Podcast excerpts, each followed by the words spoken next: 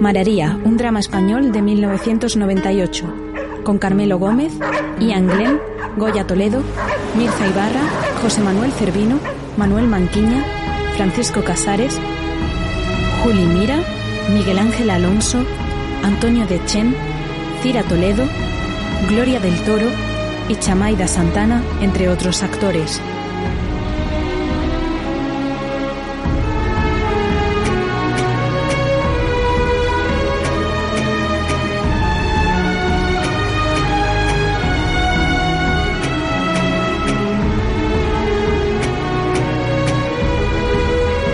Director de producción Andrés Santana.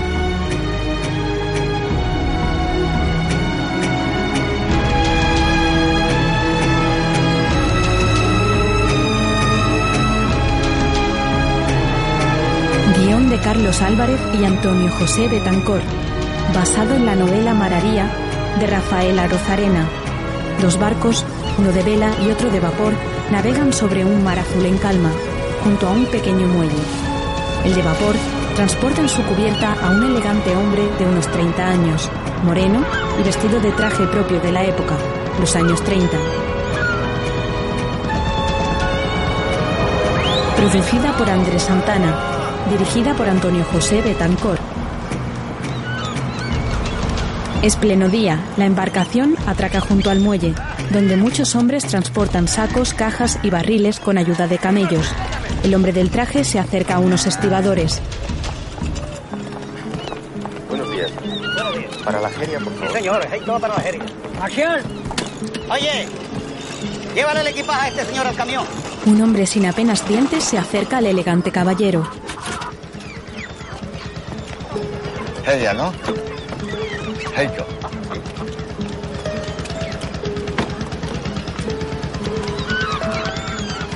Lléveme ese baúl y las maletas, por favor. El hombre trajeado echa un vistazo a su alrededor y observa cómo los niños saltan desde un puente al agua, donde hay ancladas unas pequeñas barcas. Al fondo, los estibadores transportan la mercancía sobre camellos.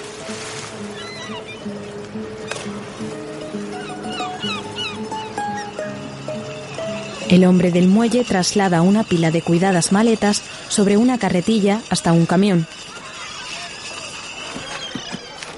Habla con los que cargan la parte trasera.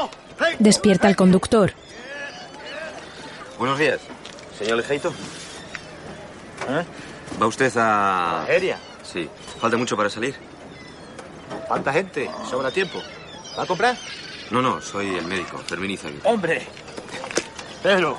Pedro López, pero me llaman el Jeito. Encantado. No le esperamos hasta la semana que viene. No se preocupe, doctor, ahora mismo salimos. ¡Arde, Marcial! ¡Ah! ¡Hey! ¡Doctor! ¿No va conmigo en la cabina? ¿Me va más cómodo? Se va a ver. Esto vuela más que el Murphy. ¡Eh! ¿Qué? ¡A bordo! ¡Vámonos!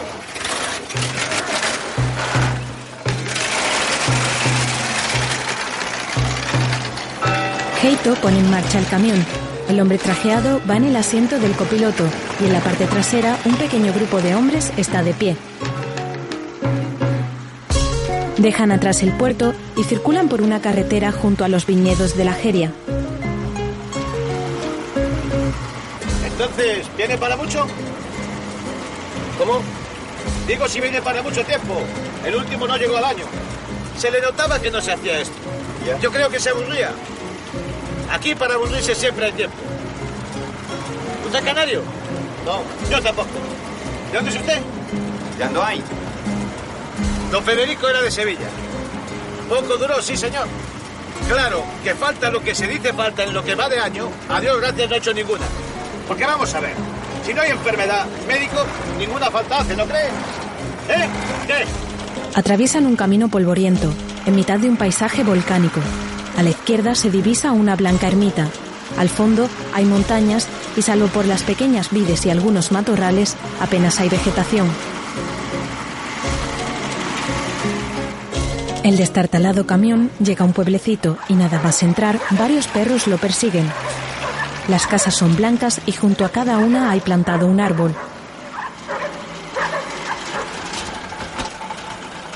El vehículo se detiene y Heito y el médico salen de su interior. Venga, don. ¿Qué? Fermín, eso. Entran en el bar del pueblo.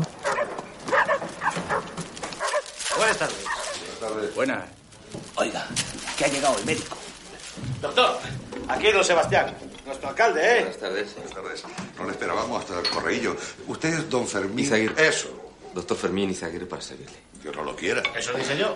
Lázaro, sírvenos un trago. No, no, gracias, no bebo. Un poco de agua sí me tomaría.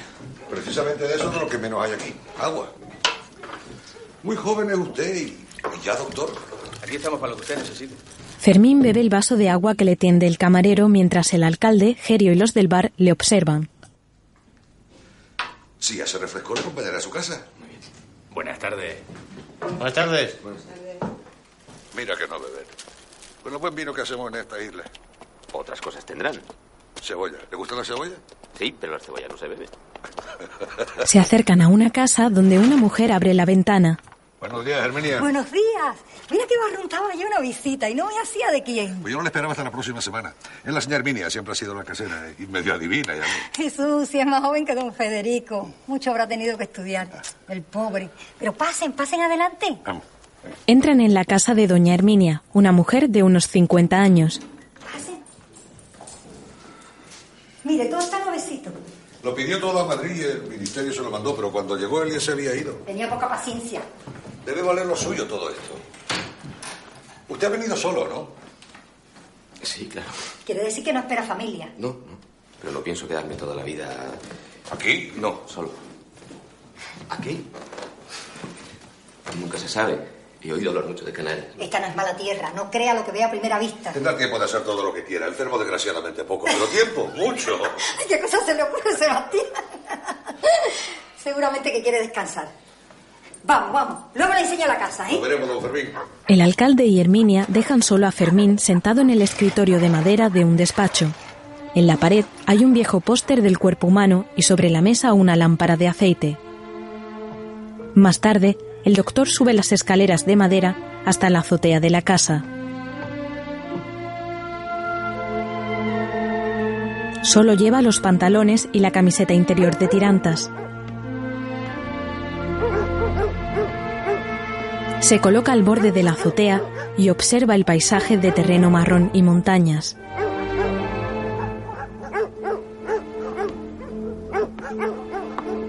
Pasea por lo alto del edificio cuando de repente se detiene. Se asoma al patio y ve a una joven y atractiva muchacha morena que está tendiendo la ropa en un cordel. La joven se acerca a una pileta donde se refresca la cara y los brazos.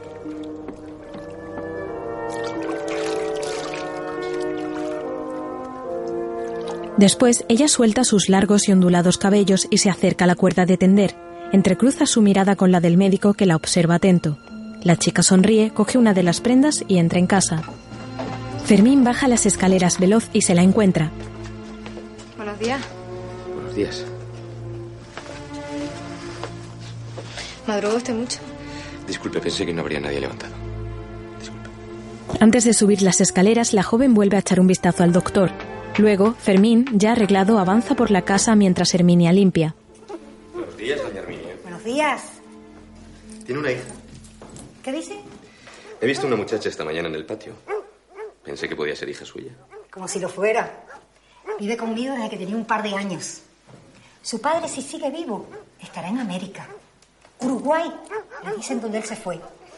Su madre murió cuando tenía dos años cumplidos. Sola era mi ahijada, pero ahora ya es mi hija. ¿Y cómo se levanta usted tan pronto? ¿No durmió bien? Siempre me levanto con los gallos, aunque aquí me parece que van a ser los perros. Si le gustan a usted los libros, tiene que conocer a don Leandro. ¿Don Leandro Armas? ¿Ya le conoce usted? No, traigo un libro para él. ¿Vive lejos? No, en la jeria, ahí mismo. Uy, qué bonita. Ahí dice doctor, ¿verdad? Herminia mira la placa con el nombre de Fermín. Más tarde, el doctor camina entre los viñedos de la Jeria, donde varias mujeres con sombrero trabajan la tierra. Cada vid se encuentra rodeada por un círculo de rocas y el terreno es de color cenizo. El doctor se para a tomar aire. Entonces se da cuenta de que la misma chica del patio está ahora allí, trabajando la tierra. Esta le saluda con la mano y él se lleva la suya el sombrero. Otra chica observa divertida la escena y Fermín, con un paquete y su maletín, echa a andar hacia una gran casa de color blanco rodeada de árboles. Después, en un despacho lleno de libros, un hombre abre el paquete del doctor. Hombre, don Pío siempre tan amable. ¿Le conoce usted bien? Es amigo de mi padre, estudiaron la carrera juntos. ¿Y usted sigue la tradición familiar? Sí. Bueno, mi padre tampoco ejerce de médico. Ah, ¿también es escritor? No, industrial. Pero a usted le gusta la medicina. Claro. Venga, quiero presentarle a mi familia. Con mucho gusto. Hace un par de semanas hubiera conocido a otro médico que tampoco ejerce de médico. Breton, un poeta, anda predicando el surrealismo. Los poetas están todos un poco locos. No, heréticos, blasfemos, indecorosos. Menudo lío armaron todas las almas pías de la isla. Me quedé con las ganas de ver una película que traían, pero no se la dejaron poner. Hombre, tampoco uno puede reírse de las creencias de todos. La libertad, la libertad de cada uno. En eso estoy de acuerdo con los surrealistas. Pero la libertad tiene unos límites. El respeto a los demás. Respeto a las personas, caballero, pero no a las ideas. Yo respeto a los monárquicos, querido amigo, pero no a sus ideas. Hasta ahí podíamos llegar. ¿No será usted monárquico? Ya están pleiteando, papá. Hombre, aquí están. Mercedes, mi mujer. Doctor. Encantado. Mi hija Carmen. Doctor. Llámeme Fermín, por favor. Ahora que empezábamos a discutir. No le haga caso. Si invitaras a Fermín a un aperitivo, le sería mucho más fácil escucharte. Tiene toda la razón. Desde la terraza observan cómo las mujeres trabajan en los viñedos. Esta tierra tiene fuego en el corazón y nieve en el semblante. También lo dicen de nuestras mujeres, hombre. Es un paisaje especial. Seguro que le gustará. No tiene que molestarse. No hay ninguna molestia. Será una bonita excursión. Usted no se preocupe de nada. Nosotros le recogeremos.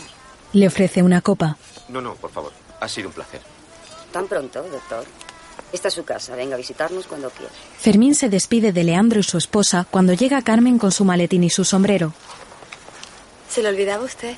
Perdone las molestias, señorita. Carmen, eso es tan formal. La joven observa con atención cómo el doctor se marcha y sonríe a su madre.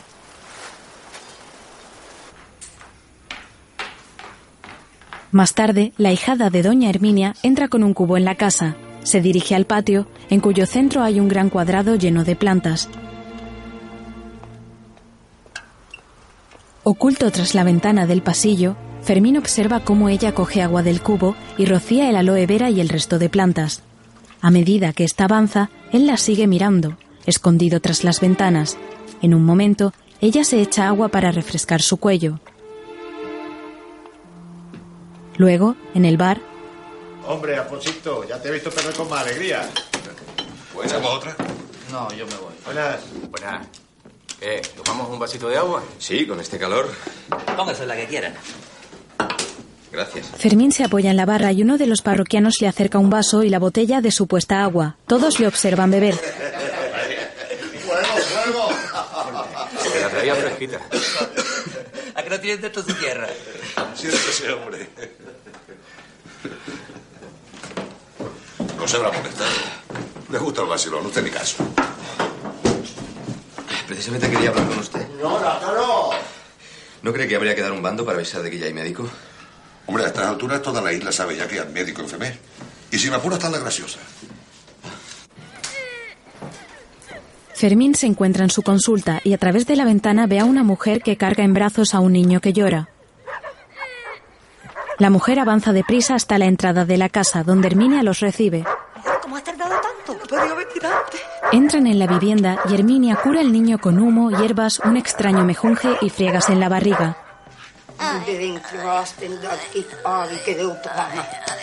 ¿cuánto tú no comiste, eh? Mucho. Siéntate, ¿no? por favor. Bueno, un poquito, hijo, por favor. Ya, ya. No se lo aflojará. En cuanto llegue a casa. Gracias, señor niña. Usted nada, muy buena. de nada. No, no hace falta. ¿Cómo que no? La madre y el niño se van cuando Fermín llega. ¿Qué es eso que le ha dado? Poco de todo. No voy a robarle la receta, doña Herminia. Es usted quien me ha robado el único paciente de esta semana. Tamarindo tiene raíz de ajo, tela de cebolla, molleja de gallina y tres hojas de laurel. Fermín inspecciona la estancia donde Herminia realiza curaciones, guarda sus hierbas y pone velas a un santo. ¿Por qué cree que comió higos? Tú nos dicen ustedes. Ay, don Fermín, ¿pero dónde vive usted? En esta época, ¿qué otra cosa puede comer la criatura? Más adelante, al fondo de un paisaje rocoso, se ve levantarse el polvo. Se trata de varios coches que avanzan por un camino desértico, en lo que parece una excursión.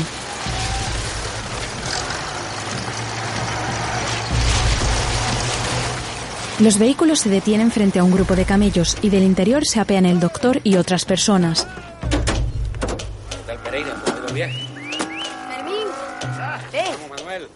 Carmen hace un gesto para que se acerque a los camellos y Fermín mira a uno de estos con curiosidad.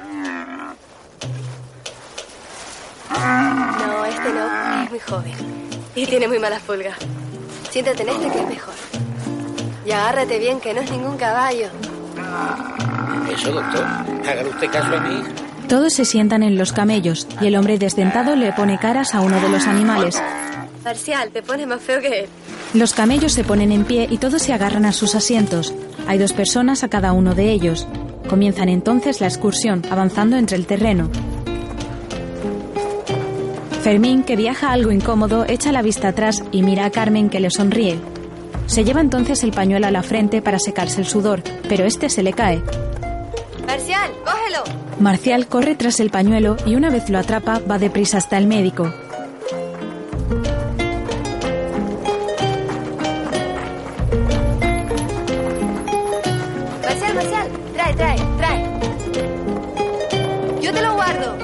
Carmen agita el pañuelo del médico, al que observa embelesada.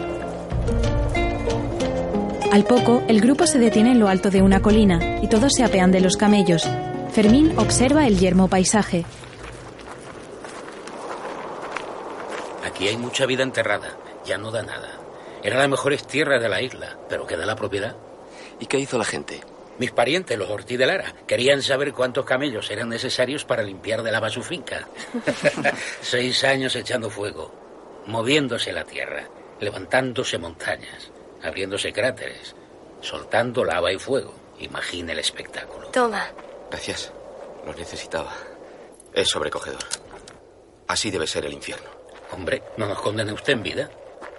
No, por Dios. Yo quería decir... A lo mejor lo que usted quería decir, don Fermín, es que vivir aquí debe ser un castigo. En absoluto. En absoluto. No sé cómo... Vaya Dios este, que nos condena a empezar a vivir por el infierno. No, don Leandro. Es una broma, doctor. Es una broma. Esto ya está. Anda, dale un huevo a don Fermín. Le lanzan un huevo que se ha cocido en la tierra. Cuidado que... ¡Te quema! Se le cae de lo caliente que está.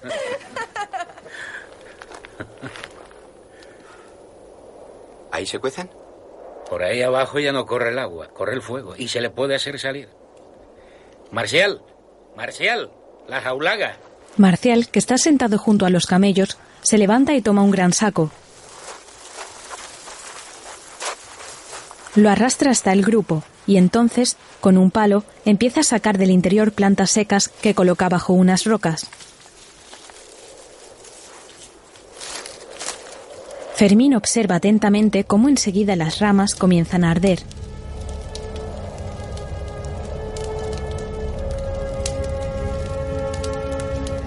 Las llamas alcanzan altura y el doctor se pierde en ellas. Más adelante, la hijada de Herminia vuelve a entrar en el patio de la casa con un cubo. Se detiene al ver que el doctor lee un libro en el pasillo y luego avanza. Mientras tanto, Herminia se arrodilla en un cuarto ante la figura de una virgen con velas y antigua. En ninguna otra cama te acostarás. A ninguna otra mujer amarás. Con María te quedarás. Hace un nudo a un pañuelo, lo besa y lo coloca ante la Virgen. Se levanta y se dirige hasta una candela. Saca algo del fuego. Toma unos polvos y los arroja a este provocando chispas de luz mientras recita.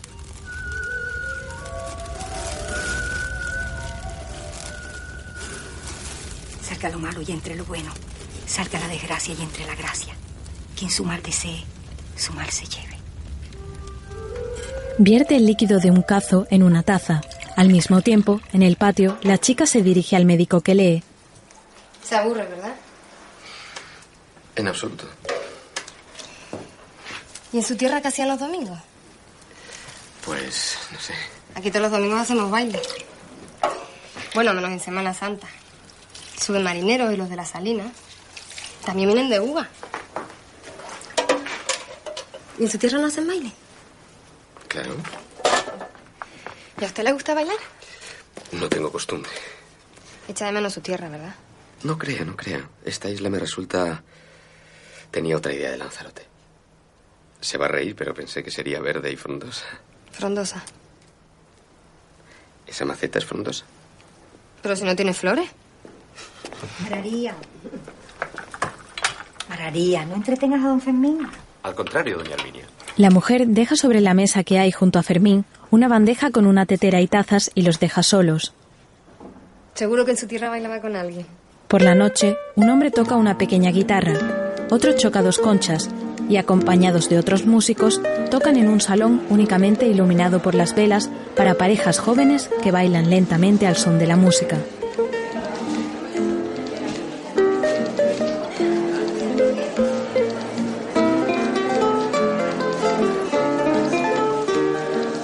Una puerta da al pequeño bar y desde esta Fermín se acerca a ver el baile. Al otro lado, sentada sobre una silla, se encuentra María, quien al verle se levanta.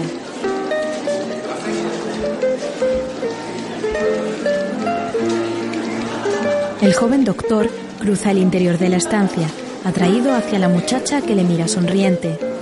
Entonces él se detiene y observa al resto de mujeres que están sentadas. María, la única con vestido rojo, charla con una amiga, sin dejar de mirar a Fermín, que inclina la cabeza y luego observa a las mujeres mayores que hablan entre ellas.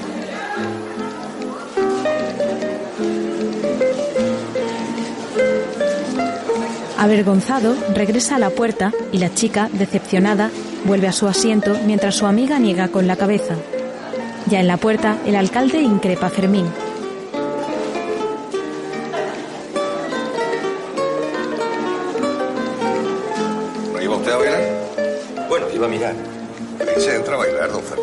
Que aprender alguna costumbre de aquí.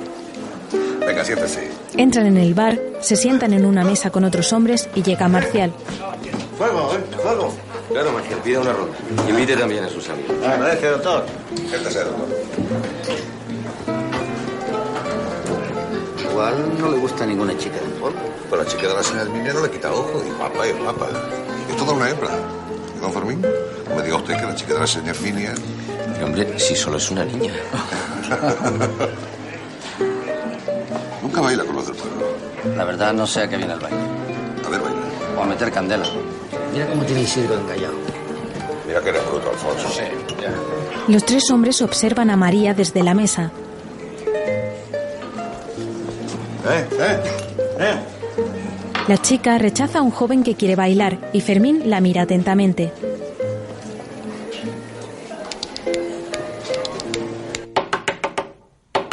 Más tarde, está a punto de meterse en la cama cuando oye unos golpes. Herminia le trae a un joven herido. Pase para adentro. Qué disparate. Cualquier día va a ocurrir una desgracia. Acérquese con la luz. Tranquila. Recuestan al herido. Siempre que uno de afuera se interesa por la niña, acaba habiendo problemas. No se pare la luz, ¿eh, doña No. Arminia? Esta niña no me la van a dejar nunca en paz. ¿Estás bien? ¿Duele? Por la mañana, La primera vez que les vi trabajar creía que se estaban escondiendo. Y lo hacen, don Fermín. Aquí todo se esconde. No crea que es tan fácil entender a estos isleños. Pero aquí todo es muy tranquilo. Yo diría que al contrario. No hay nada que esconder, todo está a la vista. ¿Usted cree? Ya me llegó su fama de cirujano. Dicen que hizo usted un buen trabajo. Precisamente por eso quería pedirle un favor, si no es molestia. Dígame. Quisiera pedirle el coche para ir al juzgado a dar el parte. El coche está a su disposición siempre que quiera. Pero no creo que haya que ir al juzgado por una pelea de borrachos. Pudo ocurrir una desgracia, don Leandro. Pero no ha ocurrido nada. ¿Para qué meter a la autoridad por medio? Mi obligación es informar al juzgado. Su obligación era curarlo. Y así lo hizo. Lo otro lo sabemos tratar aquí entre nosotros. Déjelo estar. Es la ley, don Leandro. La ley lo enreda todo. Conozco a mi gente. ¿El herido puso alguna denuncia? ¿No? ¿Y por qué la va a poner usted? Porque igual él tiene miedo. ¿De Isidro o de la ley? después de su conversación con Leandro en los viñedos, Fermín pasea por el pueblo con un libro cuando el alcalde se le acerca. Don Fermín, ¿no iba usted a la ciudad? ¿O era una excusa para librarse de la partida? Empiece sin mí, igual me retraso un poco. ¿Está bien? El alcalde entra en el bar. Fermín se queda solo apoyado en un pollete y observa al grupo de labradores, compuesto sobre todo por mujeres, que se aproxima por un camino. María y su amiga van a la cabeza, cogidas del brazo y sonrientes, mientras un chico les da con un palo. Ya en casa, la joven se quita el sombrero de faenar. ¿Vengo pronto a la partida? Sí, Seguro que quiero un café. si no te importa. Claro que no. María, ¿Qué? ¿es tu novio? ¿Quién? Isidro, ¿quién si no? ¿Qué más quisiera él? Todavía no tengo novio y no quiero uno del pueblo. No me quiero quedar aquí. Si me he hecho novio de casarme es para que me lleve a la isla grande. O más lejos. Ambos se miran a los ojos. Voy a hacer el café. Si no te es molestia. ¿Qué cosas tiene don Fermín? Ella trae la bandeja y la coloca en la mesita junto a la que Fermín lee. Gracias. María se marcha y Fermín, sonriente, se da cuenta de que le ha puesto margaritas en la bandeja.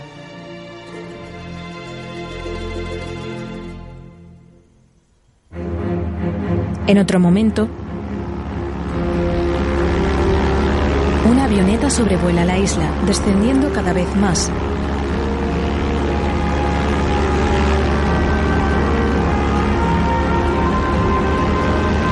Sobrevuela el terreno cenizo, planeando junto a las montañas.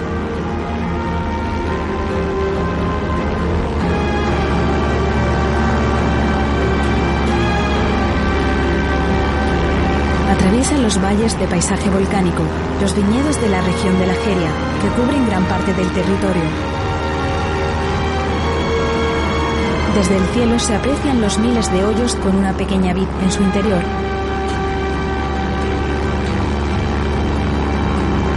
En el bar, Fermín y el alcalde echan su partida cuando de repente se paran a escuchar la avioneta. Marcial entra imitando al avión.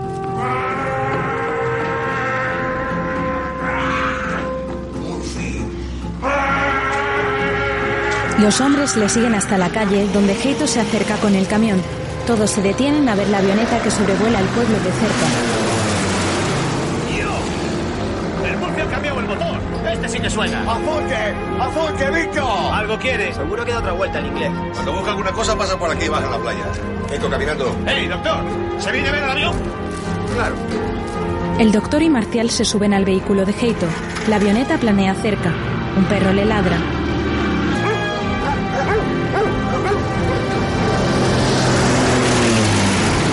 El camión se pone en marcha para seguir al aeroplano que ahora bordea la costa de la isla.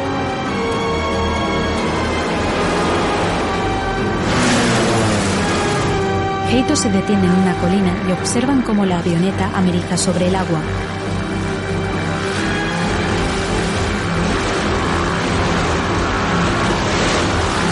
Los tres hombres dejan el vehículo atrás y descienden la ladera.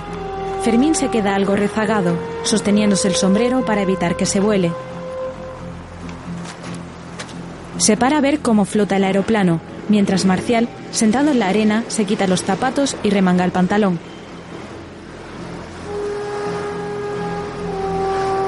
¿Eh? ¿Eh? Oye, el Murphy no se invita ni al ron, ¿eh? Desde la orilla, los tres observan cómo se aleja la avioneta y aparece una barca. En esta viajan un hombre con sombrero que va de pie y otro que rema. Transportan una gran cantidad de cajas y se acercan a tierra, a la vez que Fermín los observa con atención. Marcial, descalzo, corre hacia la barca que acaba de anclarse en la orilla. Heito se acerca a saludar al hombre con sombrero y traje claro.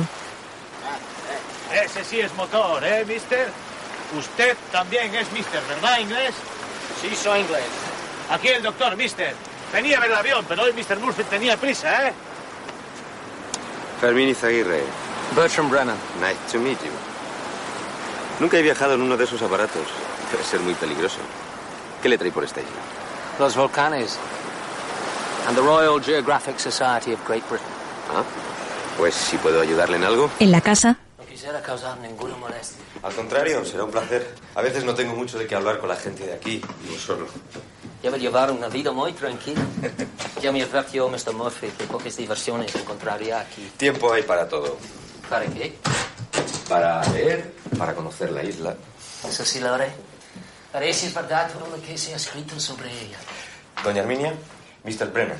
Encantada, mucho gusto. Señora. Es nuestro invitado, se quedará con nosotros una temporada. ¿Puede prepararle la habitación de arriba? Sí, cómo no, enseguida. Pase conmigo. Considérese su casa. Gracias. Sí. Herminia acompaña a Bertrand a su cuarto.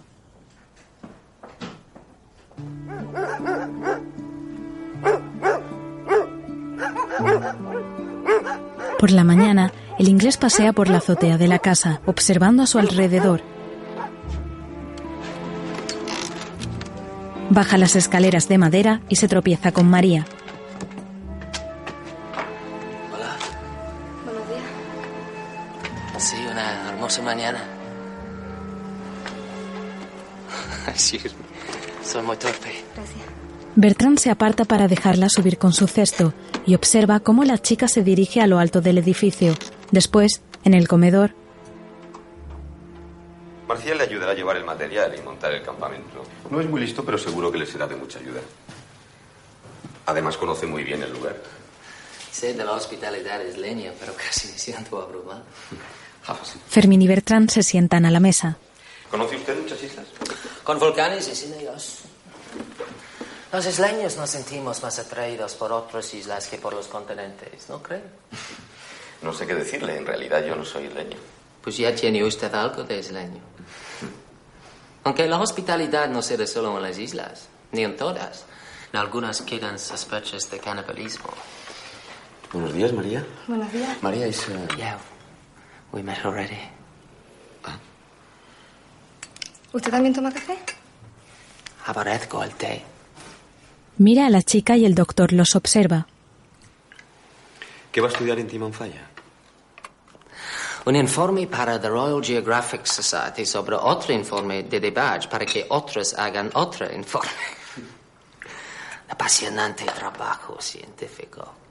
Todavía no lo sé. Depende de lo que encuentre. Miran a la joven y ella mira atenta al inglés antes de irse. Estoy pensando que le gustará conocer a don Leandro. Él le puede contar muchas cosas sobre la última erupción. Tiempo habrá. Voy a estar siempre en el campamento. Él tiene ya su guía. Y los caballos, supongo. Si necesita algo y no quiere venir usted, no duden en decírselo a Marcial. Yo se lo enviaré con él. Muy bien, perfecto. Sus caballos. Salen de la casa. Fermín se despide de Bertrand que se encamina al camello que le espera con Marcial.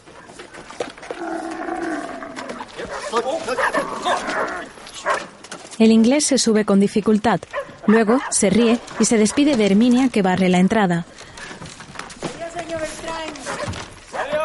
Bertrand y Marcial se alejan del pueblo con el camello que carga todo el material para la investigación.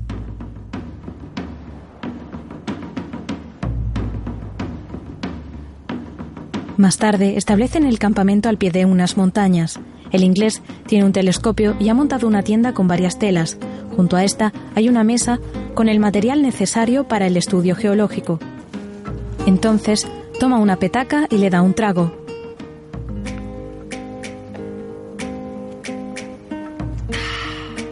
Mira a Marcial, se la ofrece y el hombre se acerca para dar un largo trago también.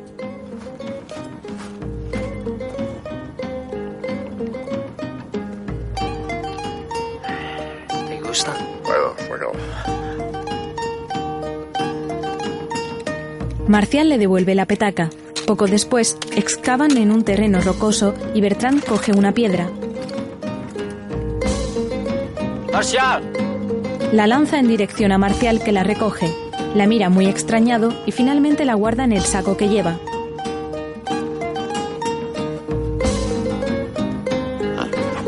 Acto seguido, el hombre coge una gran roca del suelo y se la muestra al inglés. ¿Eh? Este le mira divertido y asiente con la cabeza para que la guarde en el saco con el resto.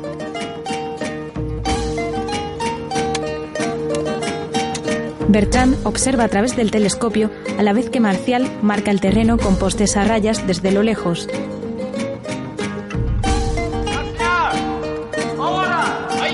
Está sobre un risco y Bertrand le indica dónde colocar los postes.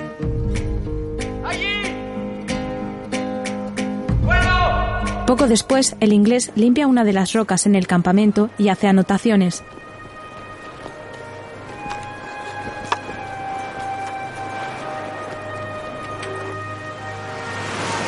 Después, Marcial persigue un cangrejo en la playa mientras Bertrand se da un baño. Las olas rompen contra las rocas sobre las que se entretiene Marcial y el inglés nada entre estas hacia la orilla. El ayudante sube a una roca alta.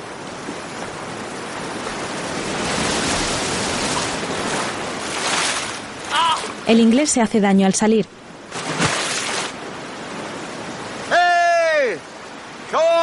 Marcial señala a un erizo de mar como responsable, mientras Bertrand, dolorido, permanece sentado en la orilla. Más adelante, el inglés, ataviado con sus ropas y botas de geólogo, camina por un terreno de rocas volcánicas. Acerca la mano a estas sin llegar a tocarlas.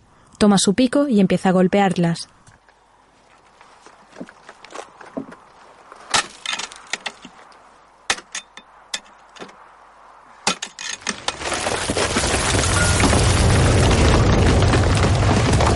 Las rocas se hunden, pero Bertrand consigue apartarse a tiempo de no ser engullido por la tierra. Más tarde, en el pueblo, el alcalde le saluda, entran en el bar y el inglés le sigue con su mochila a cuestas. Dentro, los clientes hablan con él.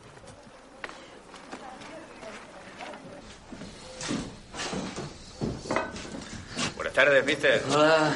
Todavía aprieta el sonajero este, ¿eh? Siéntese y refresque un poco, hombre. ¿Está fresca? La acabo de traer. Lázaro, dale un vaso al caballo. Grande, por favor, bien grande. Usted sabrá. Gracias. Le dan una botella de supuesta agua y bebe un trago. Esto me sirve traición. Para lo que vas a bailar tú. El tonto este cada día tarda más en traer el vino y cada vez trae menos. Wilito del tonto. ¿Qué? ¿La traes llena?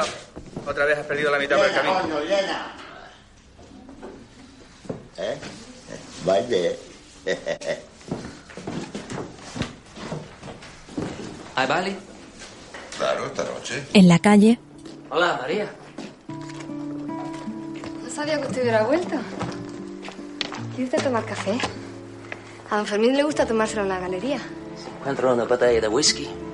La enseñaré a hacer café irlandés.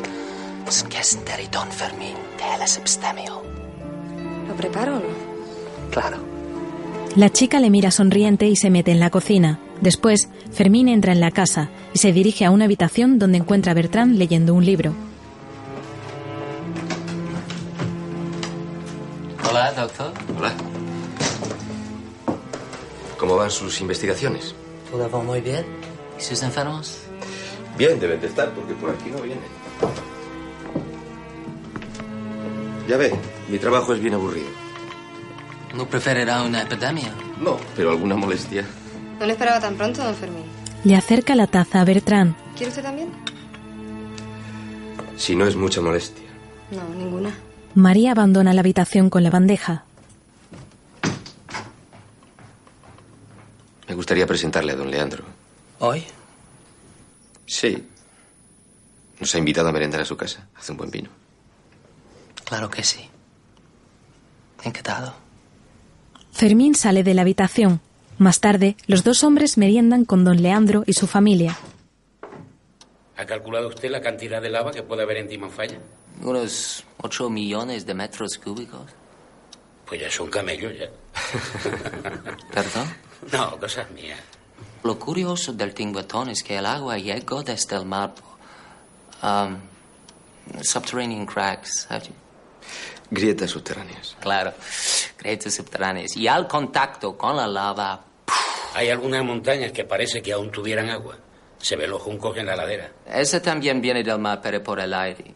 Es el vapor de agua que trae el viento, lo absorbe el picón, penetra en la tierra y se vuelve a calentar. Bueno, por lo mismo que ustedes cultivan aquí con picón sobre la tierra, don Leandro. Tiene usted razón. Aquí le robamos el agua al aire. ¿Habrá estado usted en muchos sitios? Hace poco estuvo en la Tierra de Fuego, en la Patagonia. Y por desgracia allí no tenía tan buena compañía. Ni buena ni mala. Estuve más de tres meses sin ver un alma. Eso tiene que ser muy duro. Se acostumbra uno, no crea. Han sido muy amables invitándome, pero no quiero molestarlos más. Me van a permitir que me retire. Por favor, don Fermín, no hace falta que me acompañe. Claro, quédate a cenar. ¿Qué prisa tienes? Bertrand, yo le acompaño. Leandro acompaña al inglés a la salida y Fermín se queda en el salón con la madre y la hija. Al anochecer, Bertrand se dirige al bar de donde proviene una suave música.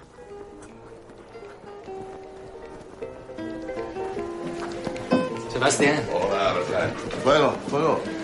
Un trago para Marcial y para todos. Invito yo. Invita al mister. Gracias, mister. Bertrand da un trago a un vaso y se acerca al salón de baile.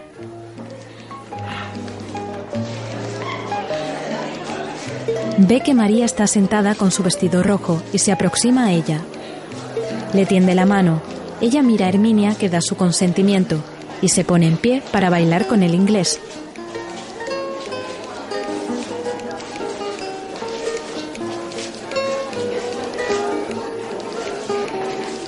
Bailan junto a las otras parejas por el salón iluminado con velas, mirándose a los ojos.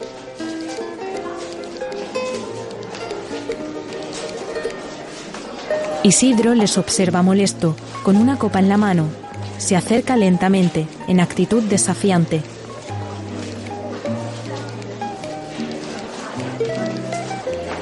La pareja continúa danzando por el salón, ignorando al resto.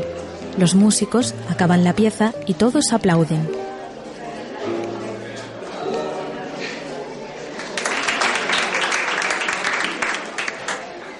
Vales muy bien. Usted que lleva muy bien. Bueno, ahora me llevas tú. No, ahora tiene que bailar con otra. ¿Por qué? Porque si bailamos dos bailes seguidos van a decir que somos novios. ¿Qué importa? No, baile con mi amiga el siguiente, este no.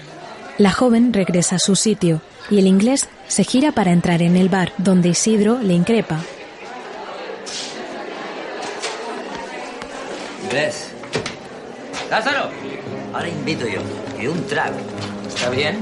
Lázaro le sirve las copas y los dos hombres se las beben de una sentada. Otra. No, gracias. No, más tarde. Lázaro, llena otra vez. El caballero ya está servido, Isidro, y además la próxima la pago yo. Mayango. Isidro se gira hasta el salón de baile, se toma la copa de un trago y se acerca hasta María que baila alegre con su amiga. Las separa y fuerza a la chica a bailar con él.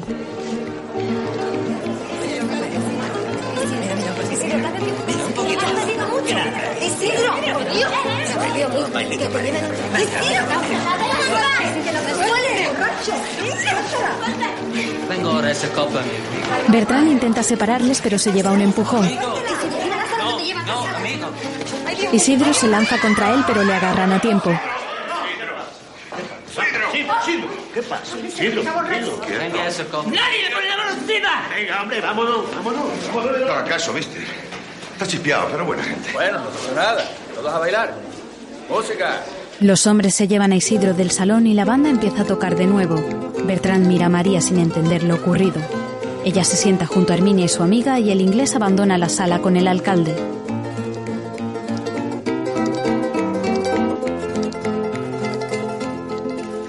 En plena noche, Herminia corre por la casa con un candil. ¡Don Fermín! ¡Don Fermín! ¿Qué pasa? ¡Que hay un herido en el bar! Al poco, el doctor llega al local. ¿Qué ha pasado? No, doctor. El Isidro ya sabe. Lo de siempre. Atiende a Isidro, que está tumbado sobre las mesas con sangre en el vientre. Aflójale el cinturón, por favor. No se irá a morir. No sea de la borrachera. Su amigo solo se defendió, no se vaya usted a creer. Es verdad. Bien. Acérqueme al quinqué, por favor. Se tiró a pincharle. Y entonces el inglés hizo una cosa así. Rara, ¿eh? Y el Isidro, como es tan bruto, se clavó la navaja él mismo. ¿Por qué no lo llevaron a mi consulta? Porque no quería que se enterara María. ¿Quién? Este, ¿quién va a ser? Y nosotros tampoco sabíamos si llevarle. Pues si volvía a cruzarse otra vez con el inglés. Por la mañana, Fermín sube deprisa las escaleras que llevan al piso superior y llama a la puerta.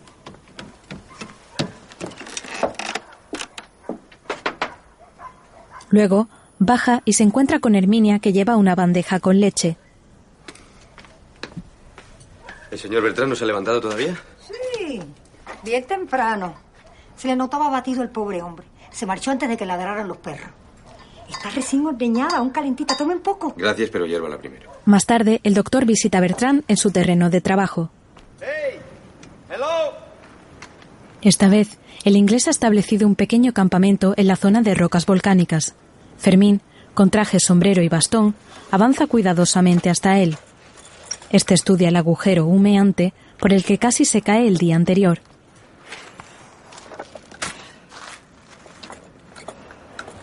Ya he perdido varios instrumentos. No he podido medir la temperatura más allá de 8 metros. 680 grados. Abajo debe haber una auténtica caldera de magma o algún tipo de reacción extraña. Ya veo que progresan sus trabajos. ¿No tengo café para ofrecerle? Bueno, no importa. ¿Se hizo daño en la pelea? No. Los malditos erizos. Nunca les veo a tiempo. ¿Cómo está?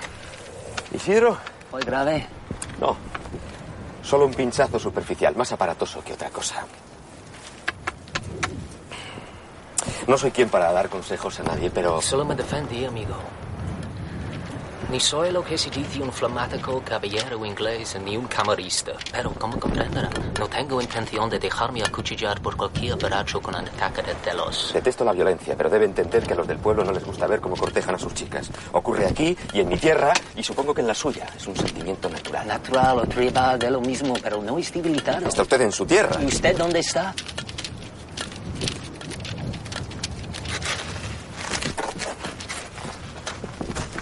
Entiendo que para usted sea violento que yo siga en su casa. Mañana mismo traeré todas mis cosas. No quiero crearle problemas con la gente del pueblo. Usted es su médico y vive aquí. En absoluto. Solo he venido a ver cómo va su trabajo y cómo está usted. Al fin y al cabo fue usted el agredido, ¿no? Lamento que me haya interpretado o que yo no me haya expresado correctamente. Aquella es su casa para lo que desee. Fermín se pone el sombrero y se marcha.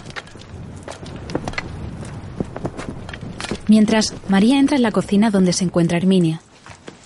María, Dígame. anda a preguntar a don Fermín si quiere enviar algo en inglés.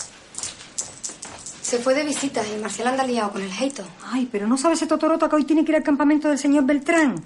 Pero lo puedo llevar yo que sé dónde está, al pie del lomo del azufre. María, ¿qué cosa se te ocurre? ¿Qué dice usted, tía, por bailar un baile? Mi hija, tú te estás buscando el segundo baile y sin ningún cuidado. Y ese inglés, no sé. Hay algo que no me gusta, aunque sea inglés. Ay, tía, usted es que no oye más allá de lo que ladra el perro. La chica sale de la cocina y Herminia se queda doblando la ropa. Al poco, María sale a faenar con sus ropas de trabajo, cuando de repente se esconde tras la puerta. ¿Qué, don Fermín? ¿Qué va haciendo esto? Bueno. Eh, ¿Llamo una partida, don Fermín? Hoy estoy un poco cansado, vaya. Además tengo que hacer. ¿Usted y yo, don Sebastián? Venga. Hasta luego. Adiós. La chica espera que Fermín desaparezca para salir a la calle. Recorre deprisa la calle principal, procurando que no la vean.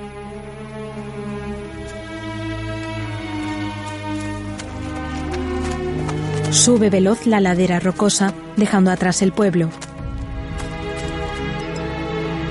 Al mismo tiempo, Bertrán estudia las rocas en su campamento. Entonces se da cuenta de que María está allí. La joven se quita el sombrero de trabajo, descubriendo su pelo. Le mira fijamente y se acerca a entregarle una bolsa, el inglés coge con cuidado. Al poco, se besan y él la desnuda detrás de una de las telas de la tienda.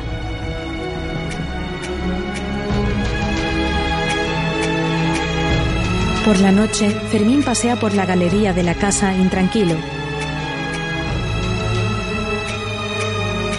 Mira al cielo y encuentra a la joven vestida de blanco sobre la azotea.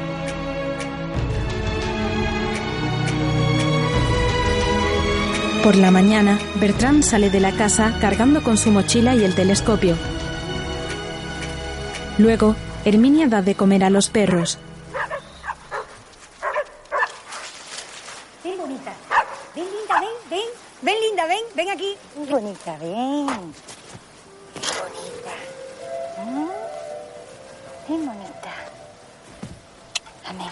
Coge a una perra, se santigua y entra en la cocina donde tiene dos sillas cubiertas por una sábana. Titerón, titerón. La a la mararía feralión. Titerón, titerón. Pasa una sartén humeante por las sábanas. Luego les espolvorea guindilla y pasa la perra por encima. ¿Cómo huye la perra de estas sábanas mías? Salga María de sus cercanías. Deja la perra en el suelo y esta huye despavorida. Después va al cuarto del inglés, hace la cama y salpica con agua y una rama la habitación. Titerón, titerón, mararía feralión. Que el agua del helecho macho de San Juan te cierre el paso te eche para atrás. Que el agua del helecho macho de San Juan te cierre el paso te eche para atrás. Que el agua del helecho macho de San Juan te cierre el paso te eche para atrás. Te para atrás. Y te para atrás. Y te eche para atrás.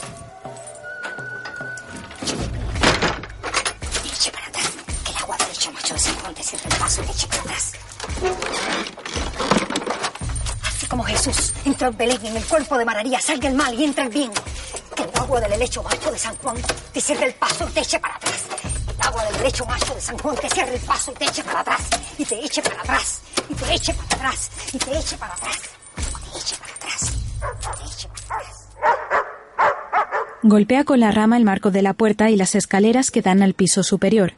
Más adelante, sube con sigilo las mismas escaleras. Llega a la verja de madera y empieza a moverla para hacer ruido.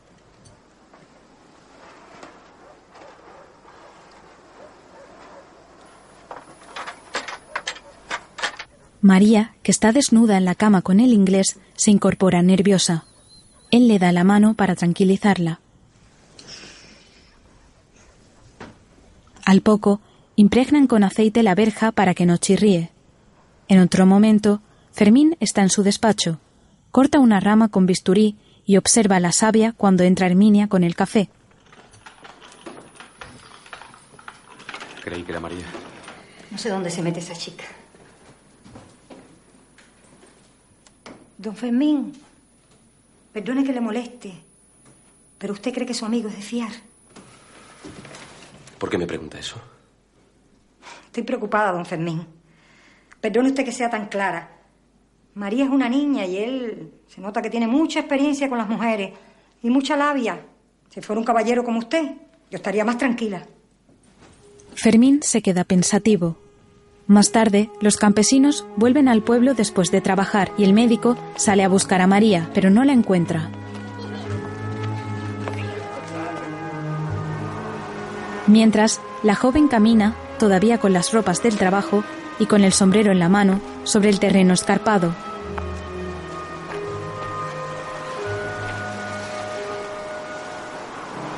Mira desesperada a su alrededor, mientras las olas rompen contra las rocas.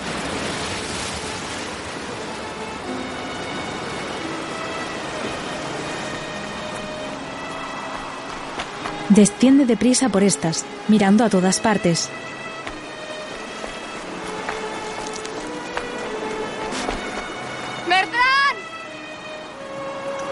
Llega hasta la orilla corriendo y continúa su búsqueda.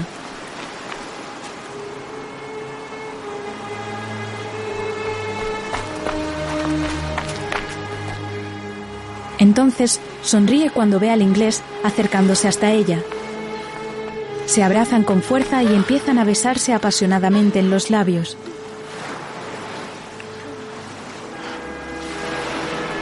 Él la tumba sobre la arena y continúa besándola.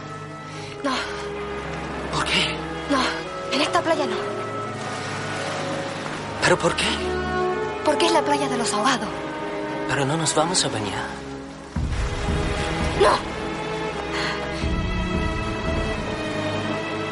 ¿Se ahoga aquí mucha gente? No es eso.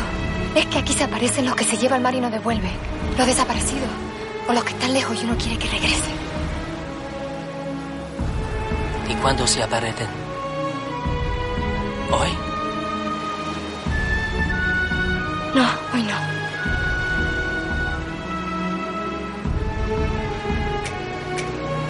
Bertrán le da un beso y echa a correr hacia el agua.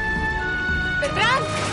¡Bertrán! ¡Bertrán! El inglés se sumerge entre el fuerte oleaje mientras María observa con miedo desde la orilla. De repente, Bertrán sale del agua sonriente, con los brazos abiertos. Ella sonríe también y ambos corren a abrazarse de nuevo.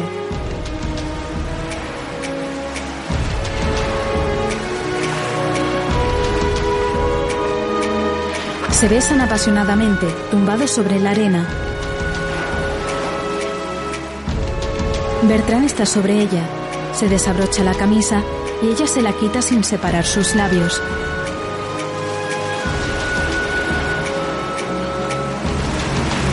Ruedan abrazados, bañados por las olas.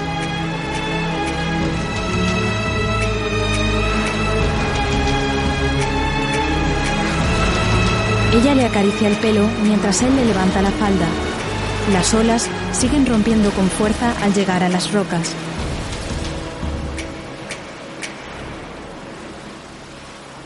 Más tarde, María lava la ropa en un barreño con agua y jabón cuando Herminia la interrumpe. Ven conmigo. Pone las manos de la chica sobre el fuego de la cocina. Se las cierra. Se sientan en unas sillas y las abre para examinar sus palmas.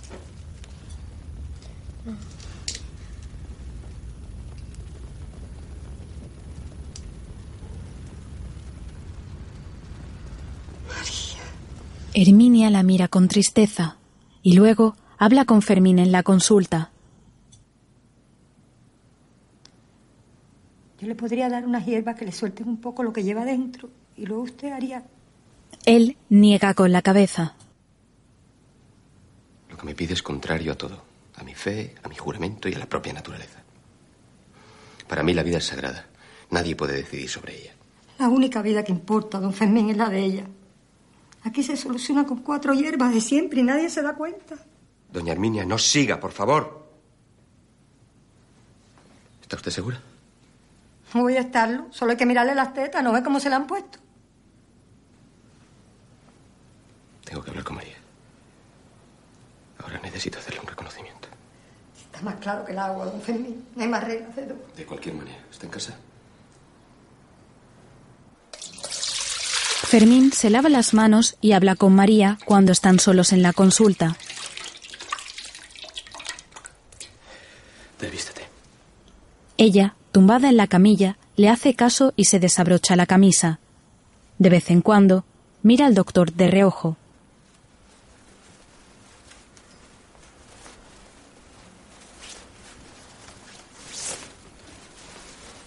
Mientras, Marcial llega en camello al campamento de Bertrán.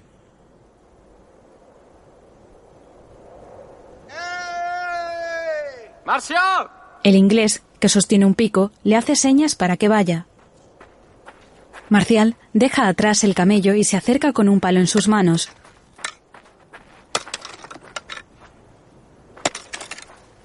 Bertrán pica la roca hasta que llega Marcial, que coge su brújula fascinado. ¿Te gusta? Te lo regalo. Marcial.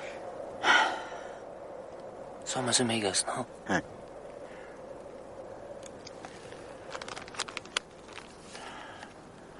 ¿Sabes qué es esto? Ah, alta. La llevas a correos. Stamps. Los sellos. ¿Ah? Tan. Marcial sujeta la carta, hace un gesto con la mano y Bertrán le da algo de dinero. Ambos estrechan amistosamente la mano. Marcial le mira algo extrañado y finalmente se marcha.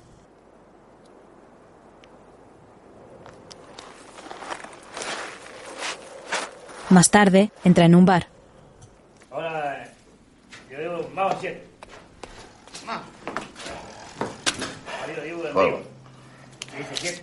Tan. Tan. Pone el dinero del inglés sobre la barra. se guarda el sobre y bebe de la botella que le sirven. Por la noche, en el baile, ¡Viva los novios! todos en el salón aplauden a María y Bertrán que bailan juntos.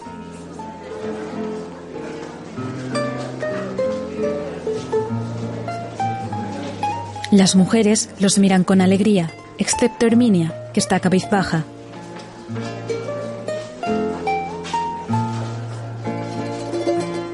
María lleva su traje rojo y el inglés un traje claro. Bailan felices, mirándose a los ojos.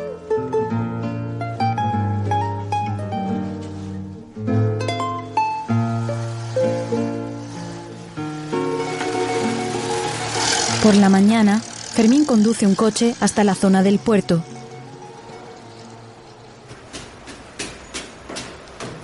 Lleva un traje blanco y corbata y sube las escaleras hasta una oficina. Buenos días. Buenos días. Usted dirá, don Fermín. Venía a entregar los pastes. Bien. Enseguida la atiendo. Fermín entrega los documentos al notario y se da cuenta de que Bertrán está en la otra habitación usando el teléfono. Este le ve y se saludan con un gesto. Luego se gira y sigue hablando.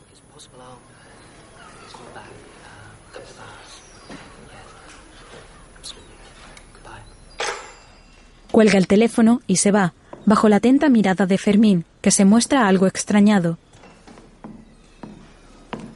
Antonio, llegó hoy el correo. Si el correo llegó antes de ayer, don Fermín. Solo hay un barco inglés y esta misma noche saldrá para África. Fermín reflexiona mientras el notario sella los papeles.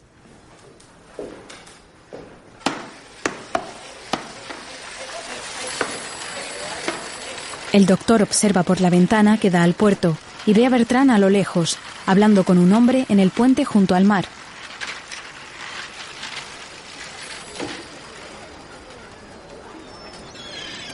Al poco, Fermín camina por el puerto hacia Bertrán, que estrecha la mano de un hombre.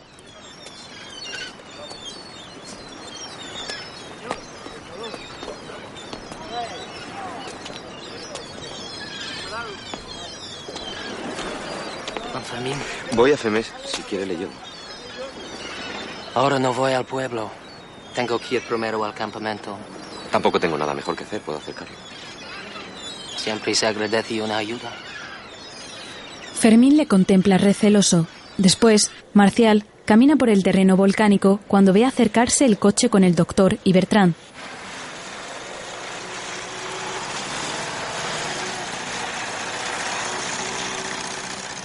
Una vez en el campamento, el inglés se quita la chaqueta y avanza entre las cajas. Fermín, que va tras él, las ve y le pregunta.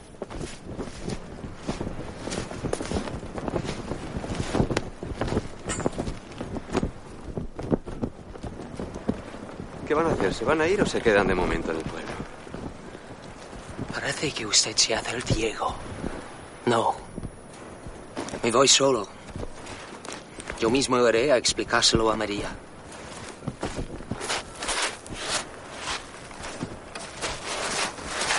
¿Perdón? No le he oído bien. ¿De verdad cree que puedo seguir adelante? Usted no puede abandonarla aquí en ese estado. Sacarla de aquí. Bertrán le dice, hacer que abandone este lugar sería como matarla. No quiero hacerme responsable de ello por una moral estúpida. Pensé que usted lo entendería. ¿De verdad cree que ella puede vivir en Londres en un ambiente universitario? Aquí está su gente, su vida. Olvida de que el hijo que va a tener No me olvido, maldita sea. El niño tendrá todo lo que necesite, no lo dude. Vendré con frecuencia para estar con ella y con mi hijo. Bertrán recoge sus cosas. Fermín se gira y repara en el pico que hay en el suelo. Lo recoge, se acerca al inglés por la espalda y se lo clava.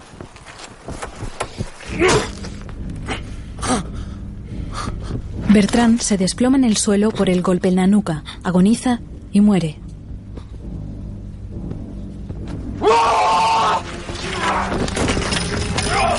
Fermín, iracundo y con el traje manchado de sangre, destroza con furia el campamento.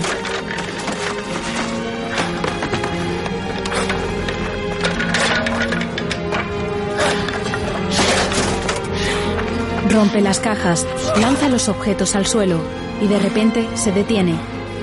Mira a su alrededor y comienza a lanzarlo todo al agujero volcánico.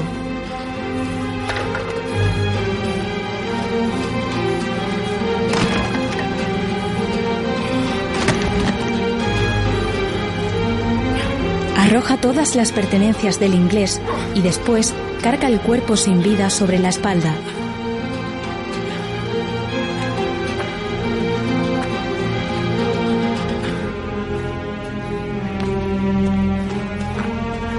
Lo agarra con fuerza y lo deja caer al suelo. Entonces lo toma por los pies y lo arroja al hoyo volcánico. Observa el agujero con odio. Más tarde, en la casa, Herminia se acerca a Fermín. Hace más de dos horas que el cabrón del Ejeito se fue a buscar al novio. ¿Le dijo usted bien el sitio? Claro. Con la borrachera que llevaba, capaz de no encontrarlo. Estarán parando ¿Qué este es inglés? Ya, pero es que bebe igual o más que ellos. ¿Seguro que están todos borrachos? Una desgracia, don Fermín. Es una desgracia. Están todos perdiditos.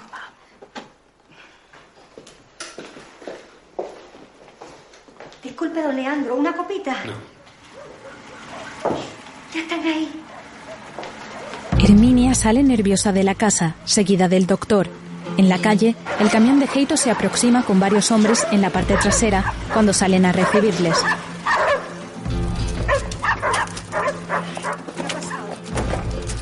Ahí no había nadie, don Fernando. Pedazo de inglés. Lo hemos buscado por todas partes.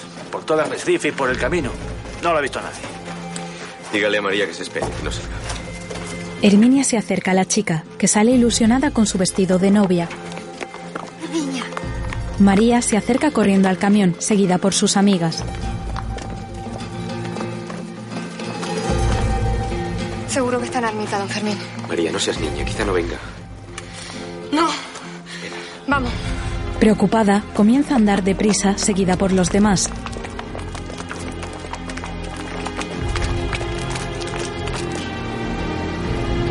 Caminan por el terreno rocoso.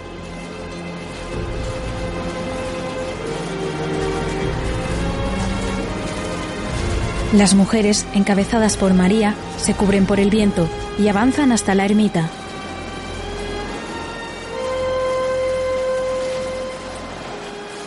Una vez en la puerta, María entra y el resto espera fuera.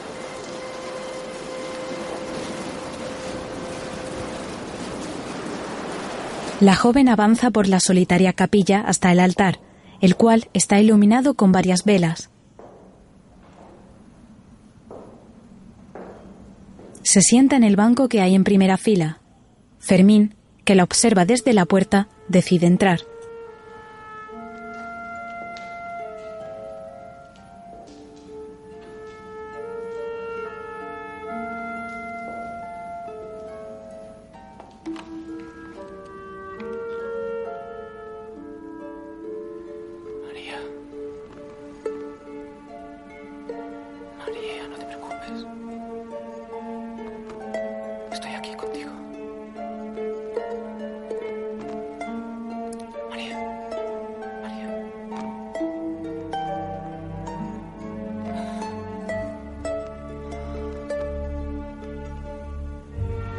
El doctor le susurra al oído, pero ella le ignora y con los ojos llorosos contempla las velas.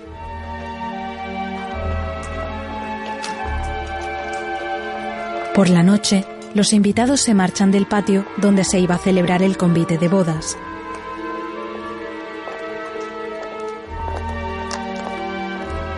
María, desolada, se quita el velo y observa la mesa con gran pena. Herminia se acerca para consolarla. ¿Qué hace usted? Deja eso, mi niña. Deja eso ya. Es mi boda y la voy a celebrar. Marcial, dile a los tocadores que entren. Usted, don Fermín, siéntese aquí.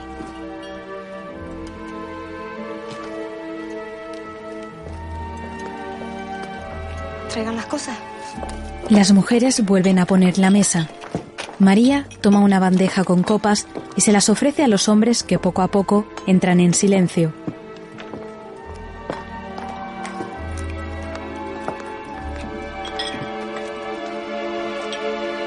Heito toma una y se la bebe mientras mira con pena a la joven.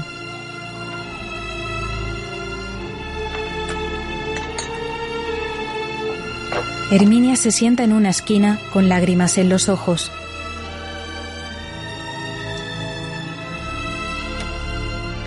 Isidro bebe también una copa mientras observa a la chica. Por la mañana, Fermín y Leandro hablan con el notario en la oficina. El único barco que ha salido de aquí en estos días fue el Lord Beaumont. Transporta Salazón al África inglesa. A su amigo le vieron hablar con el capitán el día antes de zarpar, pero subir al barco no le vio nadie. También le vieron hablando por teléfono aquí mismo. Sí, yo también lo vi. Incluso lo saludé. No debe descartarse un accidente. Ya sabe usted que en una isla, tarde o temprano, todo se sabe. Pero según mis averiguaciones, nadie lo vio embarcar. Siento no poder ser de más ayuda. Don Leandro, siempre a su disposición. Muchas gracias. Doctor, será un placer ayudarle en lo que necesite. Al atardecer, María está en el patio de casa cuando se da cuenta de que hay luz en la habitación de Bertrán.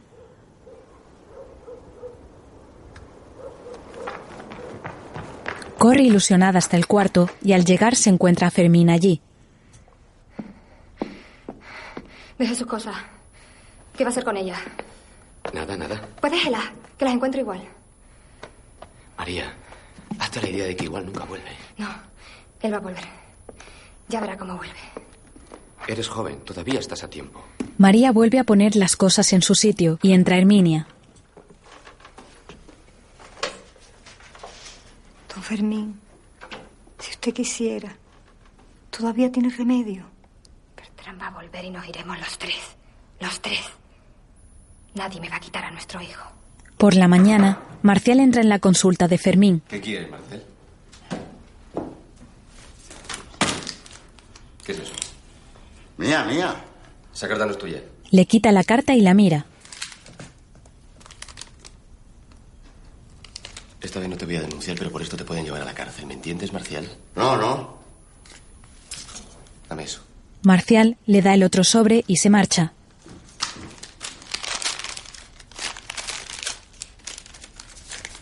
El doctor abre la carta y la lee. Tras eso, enciende un mechero y la quema. Más tarde, en casa de Leandro, ¿Qué cuarteles se han sublevado? Franco está en África al mando de las tropas coloniales. Y dicen que Mola y Sanjurjo también se han sublevado. Don Leandro, la gente está haciendo muchas barbaridades.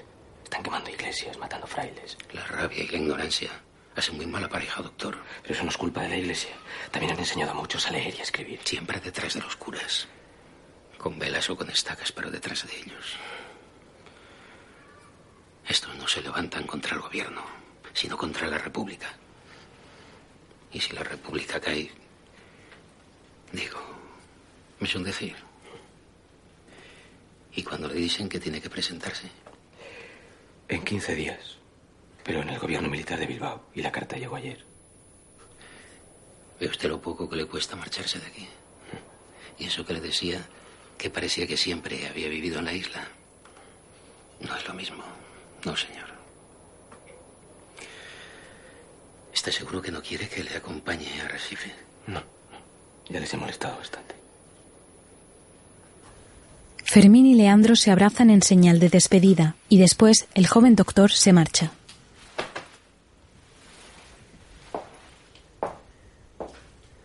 En la casa, Herminia saca sus maletas y las deja en la galería. No se preocupe, don Fermín. Cuando regrese va a encontrar todo igual. Voy a avisar al Heito que usted ya está preparado. Fermín cruza el patio y entra en una habitación.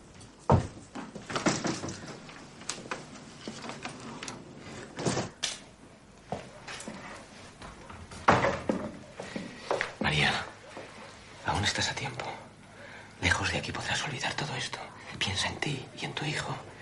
Tienes. Tenemos toda la vida por delante si tú quieres. Váyase tranquilo, don Fermín. Me dijiste que te gustaría conocer mi tierra. Él va a volver. Y yo tengo que esperarle aquí. Si no, ¿cómo me va a encontrar? María piensa que va a ser una espera inútil. Que él va a volver. Seguro que va a volver. María, con mirada ilusionada, abandona la estancia.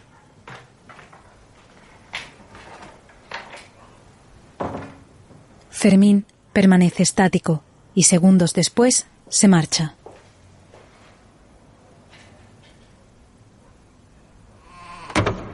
Tiene lugar la guerra civil y varios titulares comentan los acontecimientos. Tiempo después, la guerra termina. Es el 7 de octubre de 1942 cuando una avioneta sobrevuela la isla. Surca el cielo por encima del pueblo, desde donde Heito, Marcial y un niño rubio de ojos claros lo observan con atención.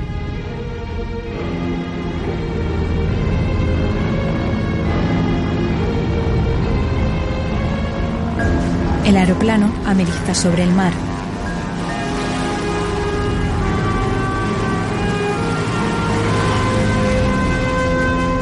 El niño y Marcial, que lleva una gorra militar, corren por la playa para recibirlo.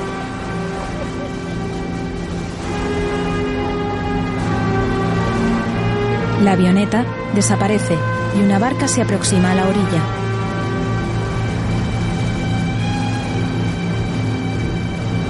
Marcial y el niño, de unos cinco años, se acercan a recibirla. Varios hombres también acuden para ayudar. Un hombre con sombrero baja del bote y saluda a Heito.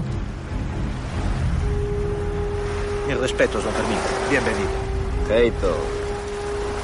Fermín mira al niño rubio, el cual le sonríe. Ya debe tener por lo menos cinco años, ¿no? Mi hijo, Susito, mi hijo. Se le parece, ¿eh? A María poco. No, hombre, a su padre, digo. Los cuatro van en el camión. Ro.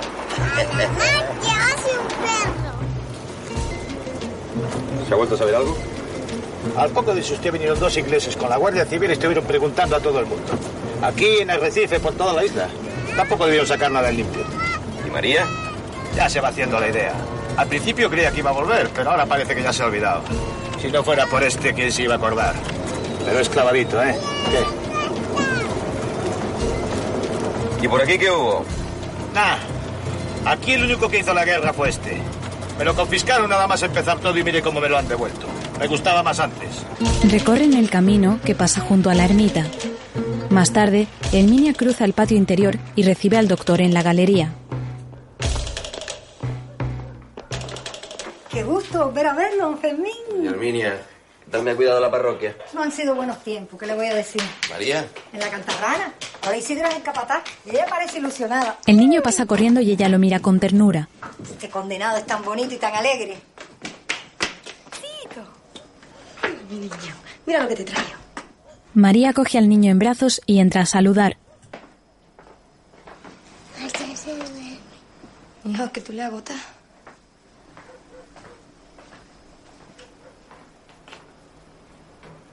Hola, don Fermín. Él la mira y sonríe. Mamá, quiero ir a jugar. Me voy para adentro.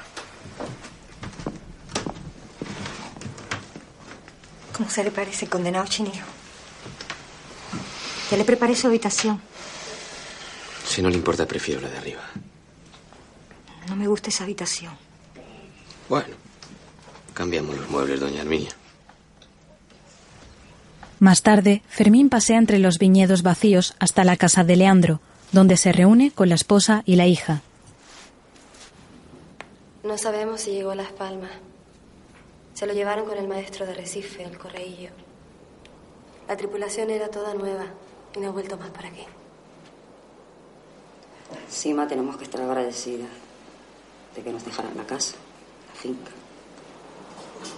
Con gusto lo daría todo. No pudimos ni despedir. Isidro acompaña a Carmen y a Fermín hasta el garaje donde se encuentra el coche de Leandro. Isidro, hay que limpiarlo. Ahora mando a alguien a que haga limpiarlo. ¿Quiere que le enseñe a conducirlo para que lo use usted? No podría. Ahora no podría ni subirme en él. Llévatelo. En el bar, Buenas tardes, doctor. Bueno, don Fermín. Buenas tardes. Lázaro, ponme una copa.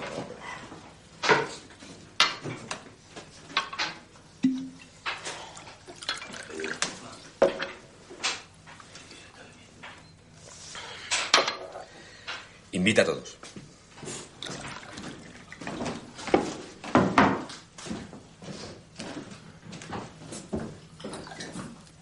Salud, caballeros.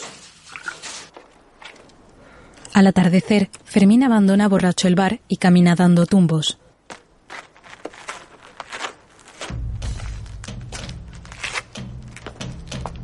Por la mañana, los campesinos caminan entre las vides. Marcial juega con el niño en el coche que está aparcado frente a los cultivos. Mira que está ahí. Una amiga avisa a María de que el coche está en el camino y ella corre hacia él. Llegan hasta el auto, donde Fermín ocupa el asiento del conductor y se acerca para besar y abrazar a su hijo. Quería ver a su madre. Isidro los observa a lo lejos con suspicacia. María ocupa el asiento del copiloto.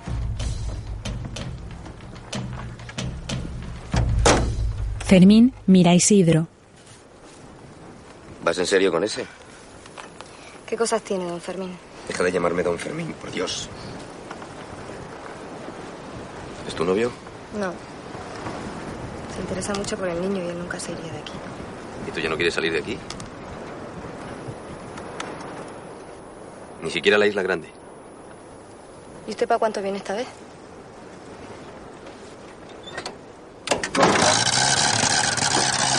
Fermín arranca el vehículo y se alejan por el camino de la ermita. Otra mañana, el doctor juega en la arena con el hijo de María.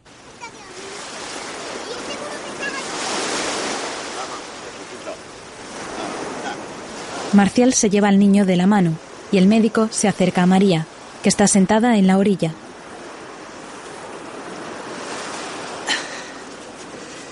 ¿Qué tal padre crees que sería yo para este niño? No se burle de mí, don Fermín. No me llames don Fermín. Tú sabes que no me burlo. Y también sabes que he vuelto por ti. La mira a los ojos y acaricia la cara, pero ella tuerce la cabeza y se levanta. Vamos.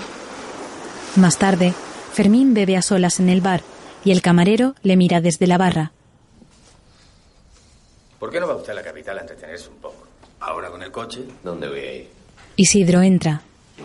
Buenas tardes. Pone otra, doctor. No, gracias. Por hoy estoy bien. El otro día invitó usted. Hoy me toca a mí. Por un trago no vamos a discutir. La última. No vale expresión la invitación mía. Isidro, el doctor no está acostumbrado. A todo se acostumbra uno, Lázaro. A todo. Míralo. Un año de capataz y ya está acostumbrado a mandar. Y le gusta. Hasta cuando invita se le nota. Sale enfadado del bar. De noche, María acuesta a su hijo. Le besa y de un soplo apaga la vela de la mesilla. Luego, basta a un espejo y se desnuda ante él. Fermín abre la puerta, entra y se acerca a ella. Salen del cuarto.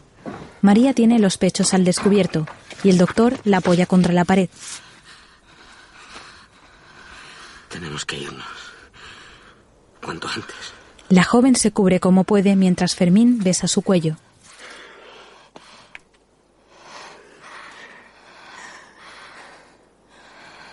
Entonces ella se aparta y se aleja.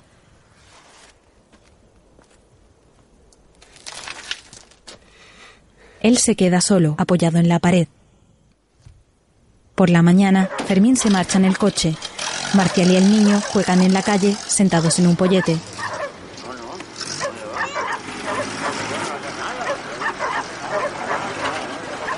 Llega Heito con su camión cargado de barriles. Aparca junto al bar y Marcial y el niño se acercan. Hola, Susito. ¿Qué? ¿Me va a cuidar el camión? Hola, Heito. Hola, Lázaro. El niño se sienta al volante y los hombres descargan la mercancía. Empuja, parcial. Echa una mano. Carajo, Lázaro, siempre igual. Cállese la boca. Este coge un mozo. Todo eso es para abajo. Ves. Mucho bebes. Será la solajera. Oye, ¿por qué no te llevas al niño a la salina? No. No. No. Sí, hombre, sí. Que aquí se le van a derretir los sesos, como a ti. Está bien. Bueno. Vamos a jugar. ¿Eh? ¿Qué? A ver. Maneja, ¿eh?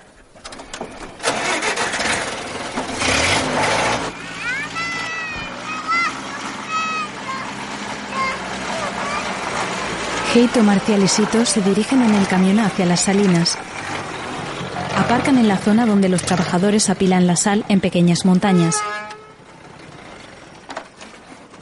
Chito. Chito. Marcial baja al niño del vehículo. Este se sube a uno de los muros que delimitan las salinas y corre. Chito. No, Chito, ¿saben que no, Chito? Chito. Chito. No, tranquilo. Chito. Chito. Marcial alcanza al niño, lo baja del muro y lo coloca en el suelo.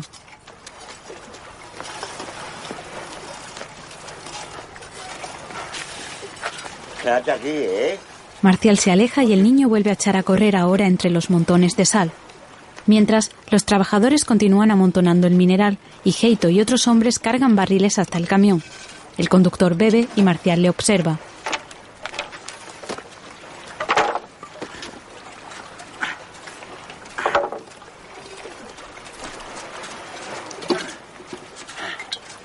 ¿Qué? ¡Fuego! fuego, fuego. Heito le tiende la botella y él le da un trago.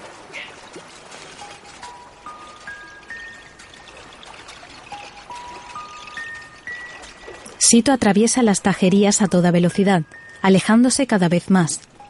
Mientras tanto, Marcial sigue bebiendo.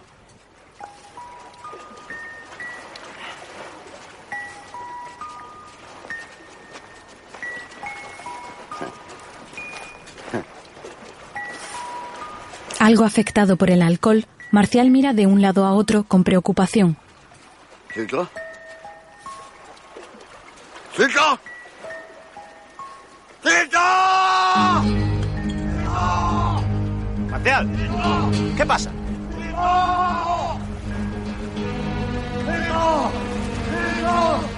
¿Dónde está el niño? ¡Vamos a buscarlo! Todos los trabajadores dejan lo que están haciendo para buscar al niño. Marcial, completamente desesperado, se mete en el agua.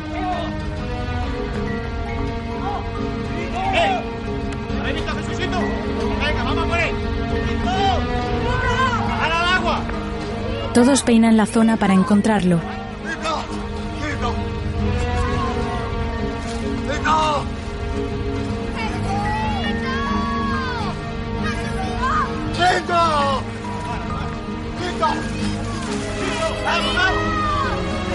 Buscan en el agua pero no hay rastro del niño. Marcial se desespera cada vez más.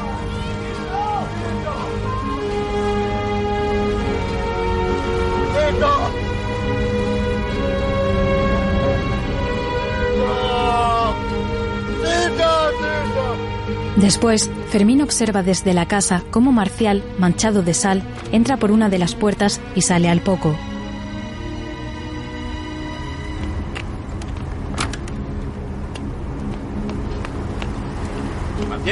Le llama, pero él huye deprisa. El doctor entra en la estancia con curiosidad y ve que Marcial ha formado una cruz con palos sobre la cama del niño. La mira con pena y sale.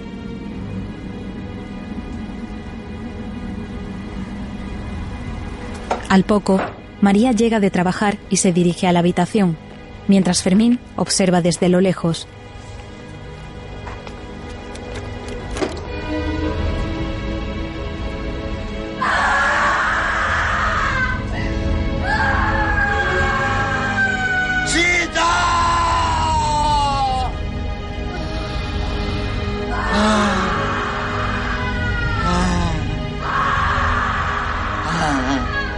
Marcial se lamenta en el suelo, apoyado contra un muro de piedra. Luego, en el bar, Lázaro recoge las sillas y Fermín bebe apoyado en la barra.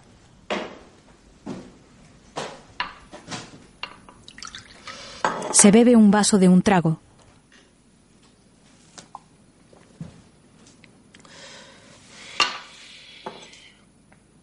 Enseguida se sirve otro.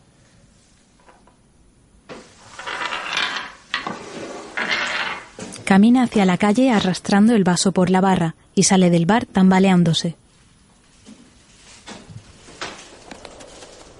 Se sienta en el pollete de la calle mientras los perros le ladran.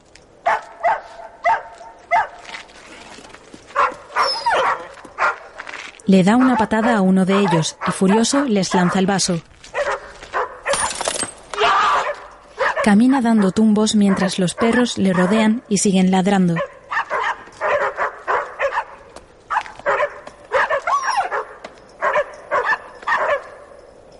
Llega al patio de la casa y entra en la habitación de María.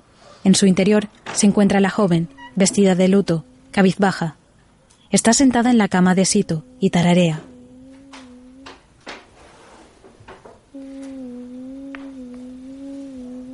María, Le besa y acaricia el hombro, pero ella le ignora.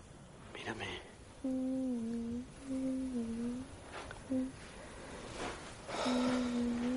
Fermín se sienta a los pies de la cama sin saber qué hacer.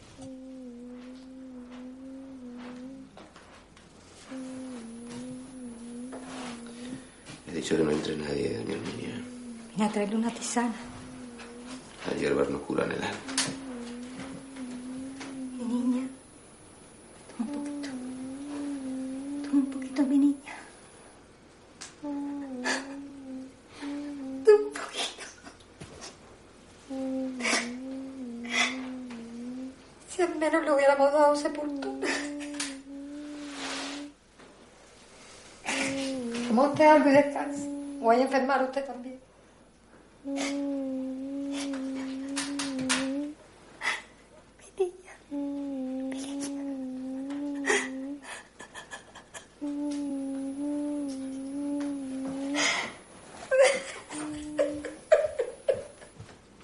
Herminia y Fermín dejan a María sola en la habitación.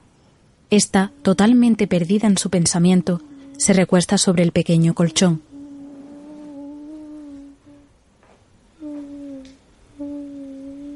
Tiene los ojos rojos de llorar y derrama lágrimas sobre la almohada. Por la noche, Fermín se asoma al patio, donde encuentra a María desnuda junto a una hoguera y con una cuerda atada al cuerpo. A su lado está Herminia realizando uno de sus rituales.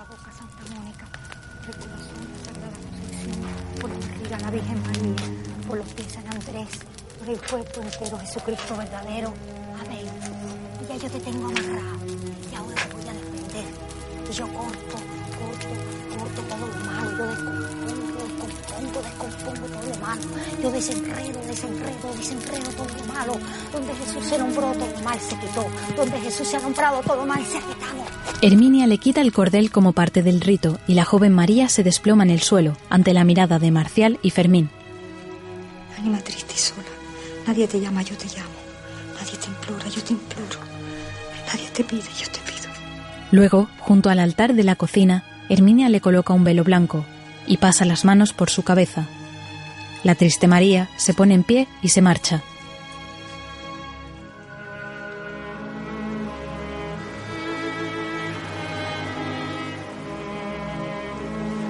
Poco antes del amanecer, María camina seguida de Marcial entre las rocas de los acantilados que dan al mar.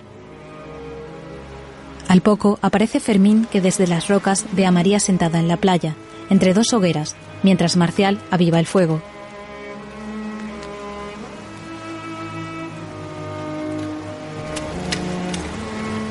El hombre añade tablas de madera a la fogata y la joven, cubierta por el velo, destapa una tela que tiene sobre la falda.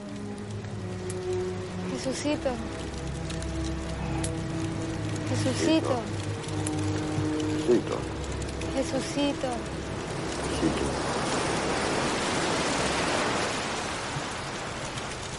Jesucito. Jesucito. Beltrán. Marcial saca la brújula del inglés. Ella le mira y lo llaman juntos mirando hacia el mar. Bertrán. Bertrán. Cito. Jesucito. Cito. Bertrán. Cito. Bertrán. Fermín llega a la orilla y Marcial huye. Bertrán.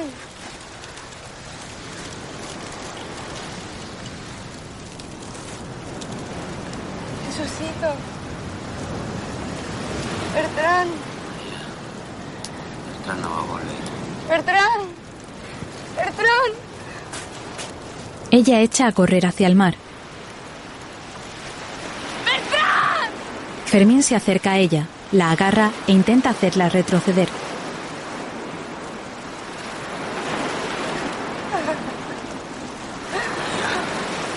Bertrán está muerto. Yo le maté. María, mírame. Soy yo, Fermín. Soy Fermín. Bertrán ya no existe. Yo maté. María. María. María intenta huir, pero el doctor se abalanza sobre ella y acaban en la arena. Él le agarra la cara e intenta besarla, pero ella se resiste. María se aparta y echa a correr, pero de nuevo es derribada.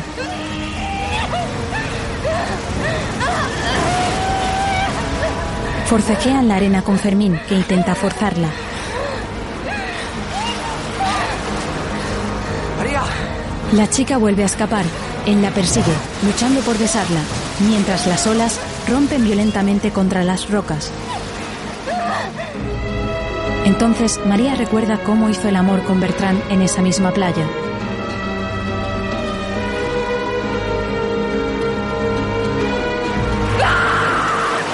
Lucha con más fuerza. Fermín está sobre ella, la sujeta por los brazos y le abre la blusa. Deja sus pechos al descubierto y la contempla.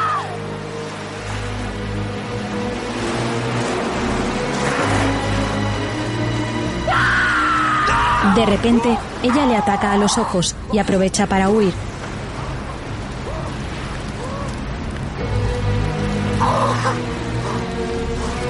María se para frente a la hoguera, se arrodilla y deja que las llamas consuman su cuerpo.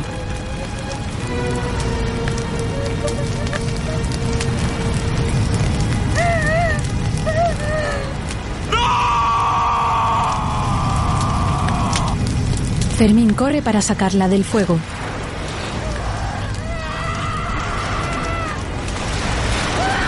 Arrastra el cuerpo en llamas hasta el mar, mientras María agoniza y patalea.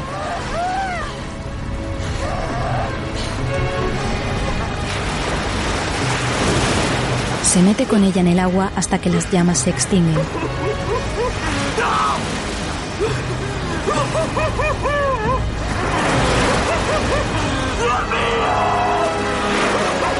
Las olas rompen sobre Fermín que se aferra al cuerpo de la joven.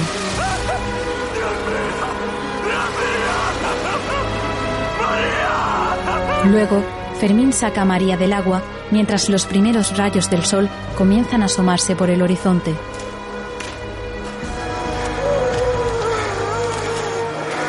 Su cuerpo está quemado, pero ella aún respira.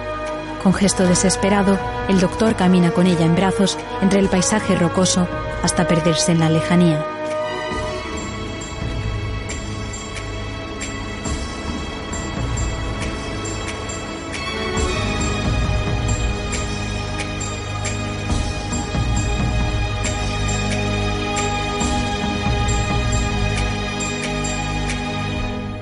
Sobre un fondo negro comienzan a aparecer los créditos.